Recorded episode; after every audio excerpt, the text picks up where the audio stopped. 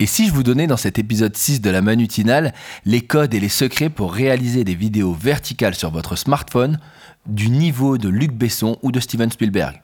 Enfin, si j'utilise un smartphone. Vous êtes tenté C'est parti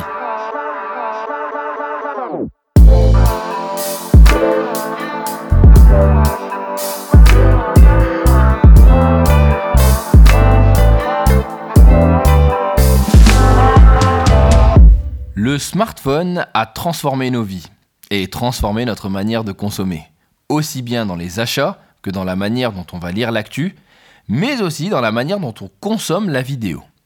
Il y a quelques années, si on demandait aux personnes de lire une vidéo en verticale, il y avait peu de chances que celle-ci le fasse. Maintenant, aujourd'hui, c'est un peu normal. Ce qui amène en fait toutes les personnes qui font des vidéos que ce soit en story ou même des vrais montages vidéo, à réfléchir à la vidéo en verticale différemment. Parce que ce ne sont pas les mêmes codes et qu'il va falloir s'adapter pour donner la meilleure expérience aux gens qui nous regardent. Dans ce podcast, j'ai décidé de vous donner quelques astuces ou quelques points qui pourront vous aider à mieux appréhender le mode vertical, ce qui vous permettra de mieux réaliser vos vidéos. C'est parti. Le premier point que j'ai à vous donner, c'est de composer votre cadre. Qu'est-ce que ça veut dire? Il y a une différence entre filmer et composer. Filmer, ben, c'est simple. Il suffit juste en fait d'appuyer sur son bouton et de filmer la scène que l'on souhaite. Composer, c'est un peu comme euh, avec des vêtements, on va habiller la scène. C'est-à-dire que en haut et en bas de l'écran, sur les côtés, on va pouvoir rajouter des éléments qui vont habiller, voire même sublimer le personnage principal. C'est un point très important parce qu'il permet réellement de donner l'ambiance de notre vidéo et c'est à ça que les gens vont s'attacher. Le deuxième point que je trouve intéressant, c'est de pouvoir jouer avec la profondeur. Il peut y avoir différentes profondeurs dans la vidéo que vous allez créer. Il y a le premier plan, le second plan, c'est-à-dire qu'on va pouvoir mettre des choses que l'on va voir devant et d'autres qui seront derrière. Et même si la vidéo est en verticale, on peut toujours jouer avec ce principe. Le troisième point qui me semble intéressant, il est un peu technique, mais ne vous inquiétez pas, je vais vous l'expliquer.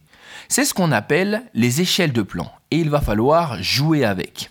Un peu comme dans une vidéo en format paysage, on peut prendre différents plans dans une vidéo. Je m'explique.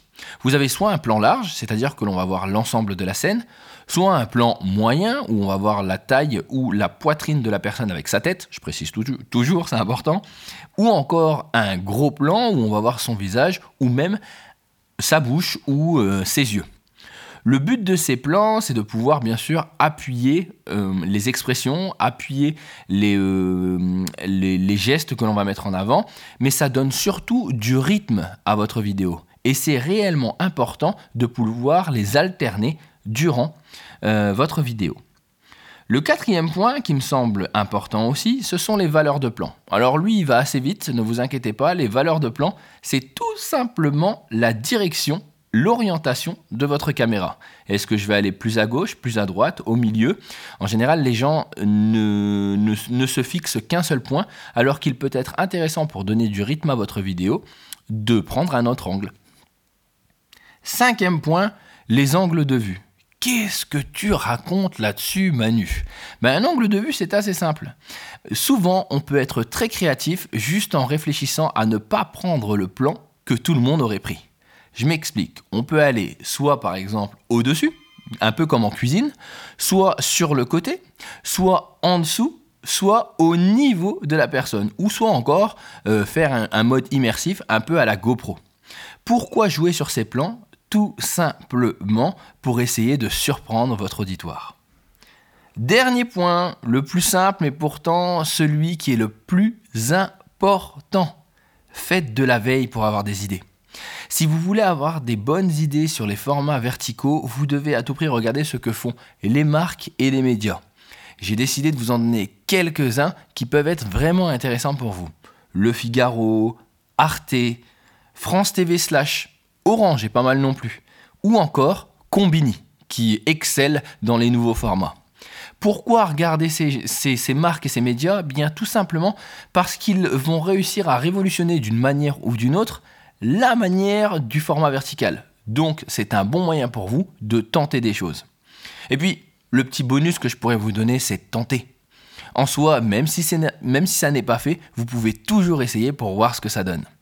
J'espère en tout cas que ces conseils vous auront aidé et qu'ils vous permettront de vous lancer sur le format vertical. Dans tous les cas, ne vous inquiétez pas, très prochainement sur ma chaîne YouTube, je sortirai une vidéo sur ce sujet. Donc j'essaierai de faire un complément de ce podcast. Si vous avez bien sûr des questions, vous pouvez me les poser sur Twitter, KWASI, c'est mon arrobas et ça me fera plaisir de vous y répondre. Vous pouvez me les poser aussi sur Facebook ou, comme je l'ai assez souvent, sur Instagram en commentaire. Ça me fait plaisir aussi, je vous répondrai cette fois-ci en vidéo. Si vous avez aimé, eh bien n'hésitez pas bien sûr à partager ce podcast, c'est ça qui fait toute la différence et comme le disait Idriss Aberkan, la connaissance est la seule chose qui se partage lorsqu'on l'a la seule chose qui s'enrichit lorsqu'on le partage, lorsqu'on la partage. J'ai eu du mal sur la fin. Hein. En tout cas, j'espère que vous avez aimé cet épisode. Vous pouvez bien sûr le noter sur iTunes. Quant à moi, je vous dis à demain. Je vous souhaite à tous une bonne journée et puis prenez soin de vous.